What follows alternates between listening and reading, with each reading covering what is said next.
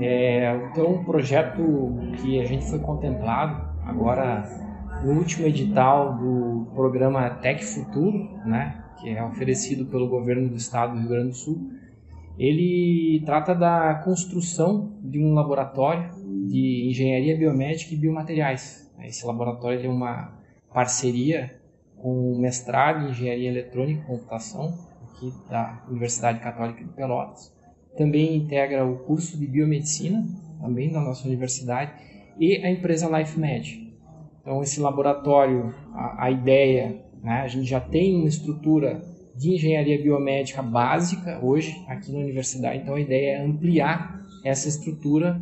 e começar a prestar serviços né, de controle de qualidade de equipamentos eletromédicos, né, que é o carro-chefe aqui da, da LifeMed, e também manter as nossas pesquisas na área de materiais, biomateriais uh, e aplicações uh, de materiais e da radiação para desinfecção de ambientes. Então, a ideia é fazer um laboratório multidisciplinar né, que englobe, né, diferente dos laboratórios de biomédica aqui, tradicionais da região que trabalham só com eletrônica, né, voltados só para a parte de saúde eletrônica, a gente quer ampliar, fazer um conceito diferente, trabalhar também com materiais, também com a parte biológica, isso num ambiente integrado,